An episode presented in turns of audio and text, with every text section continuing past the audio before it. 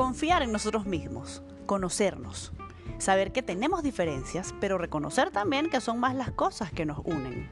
Ser eso que llaman agentes de cambio, esos que logran mejorar pequeñas cosas que hacen grandes diferencias. Un mundo con más ciudadanos activos conduce a más encuentros positivos.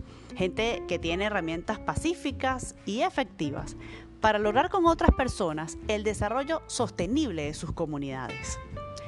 Cada semana nos encontraremos aquí para juntos revisar acciones y propuestas sencillas que podemos replicar en el sitio donde vivimos.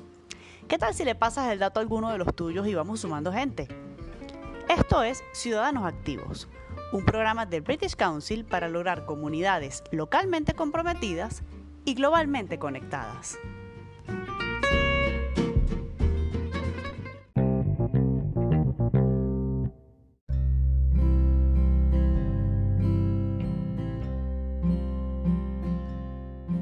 En el episodio anterior estuvimos conversando sobre la identidad y la definimos como ese sentido de autoconciencia es decir, la capacidad que tenemos cada uno de nosotros para reconocer estados de ánimo, esos recursos, intuiciones que nos permiten conocer nuestras emociones, cómo nos afectan las cosas que suceden a nuestro alrededor, cuáles son nuestras virtudes y cuáles nuestros puntos débiles.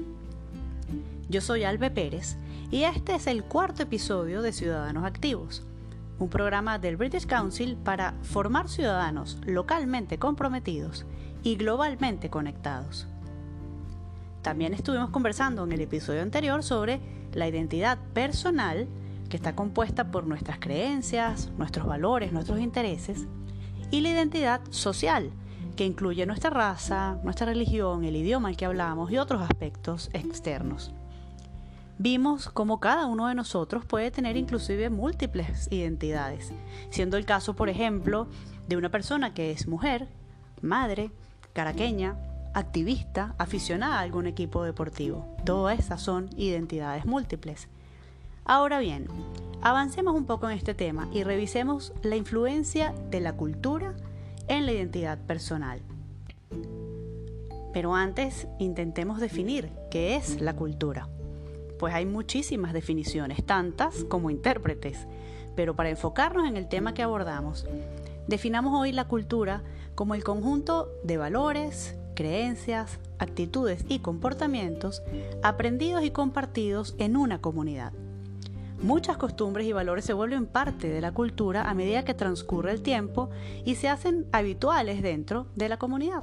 De hecho, este tema de la cultura es tan rico y tan extenso que podemos reconocer en algunos casos los rasgos de la cultura como visibles y fáciles de identificar como por ejemplo cuando hablamos de la comida, la vestimenta, la música, los bailes de alguna región en particular. Y en otros casos resultan rasgos mucho menos evidentes, aunque por supuesto igualmente enraizados en la comunidad, como por ejemplo las actitudes de una comunidad hacia la naturaleza o los códigos entre las familias. Por supuesto que el género, la raza, el origen étnico y otras identidades son aspectos cruciales de la cultura pues esos dan forma a la manera en que se vive la vida cotidiana, en familia y en comunidad, en el lugar de trabajo y en el espacio público o en los sitios de culto. La práctica cultural es, de alguna manera, un contrato colectivo. Ayuda a las personas a entenderse, a interactuar y al mismo tiempo ofrece un sentido, digamos, de protección, eh, una expectativa, un sentido de pertenencia, orgullo e incluso sentido de identidad. Tengamos presente algo, la cultura, igual que la identidad, no son estáticas, se mantienen evolucionando y cambiando constantemente. De ahí la importancia de entendernos, reconocernos y comunicarnos de manera eficiente.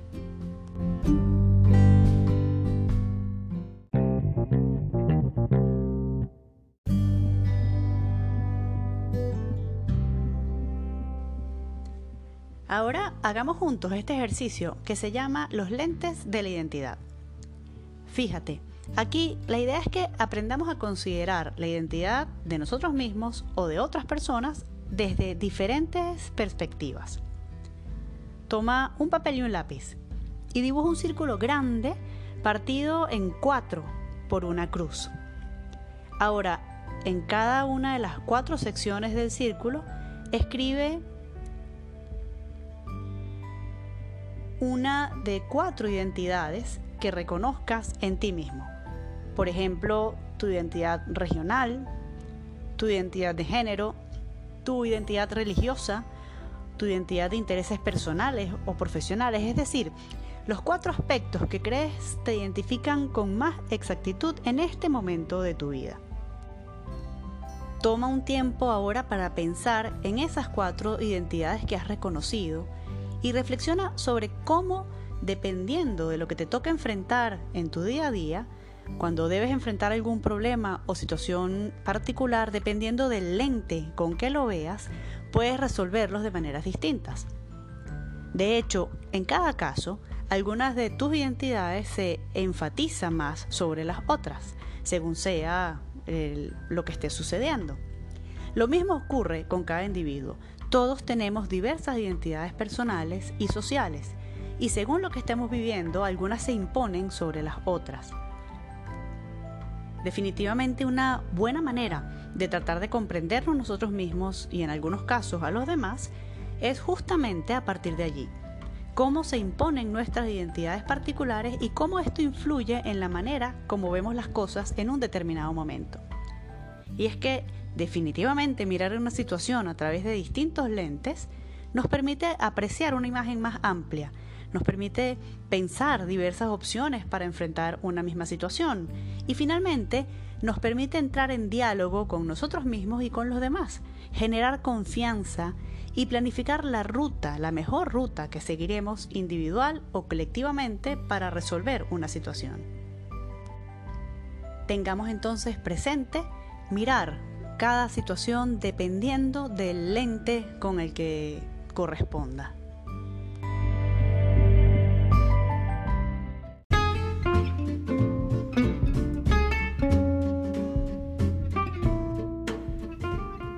Hasta aquí llegamos hoy. Gracias por acompañarnos. Yo soy Albe Pérez y sigamos siendo ciudadanos activos.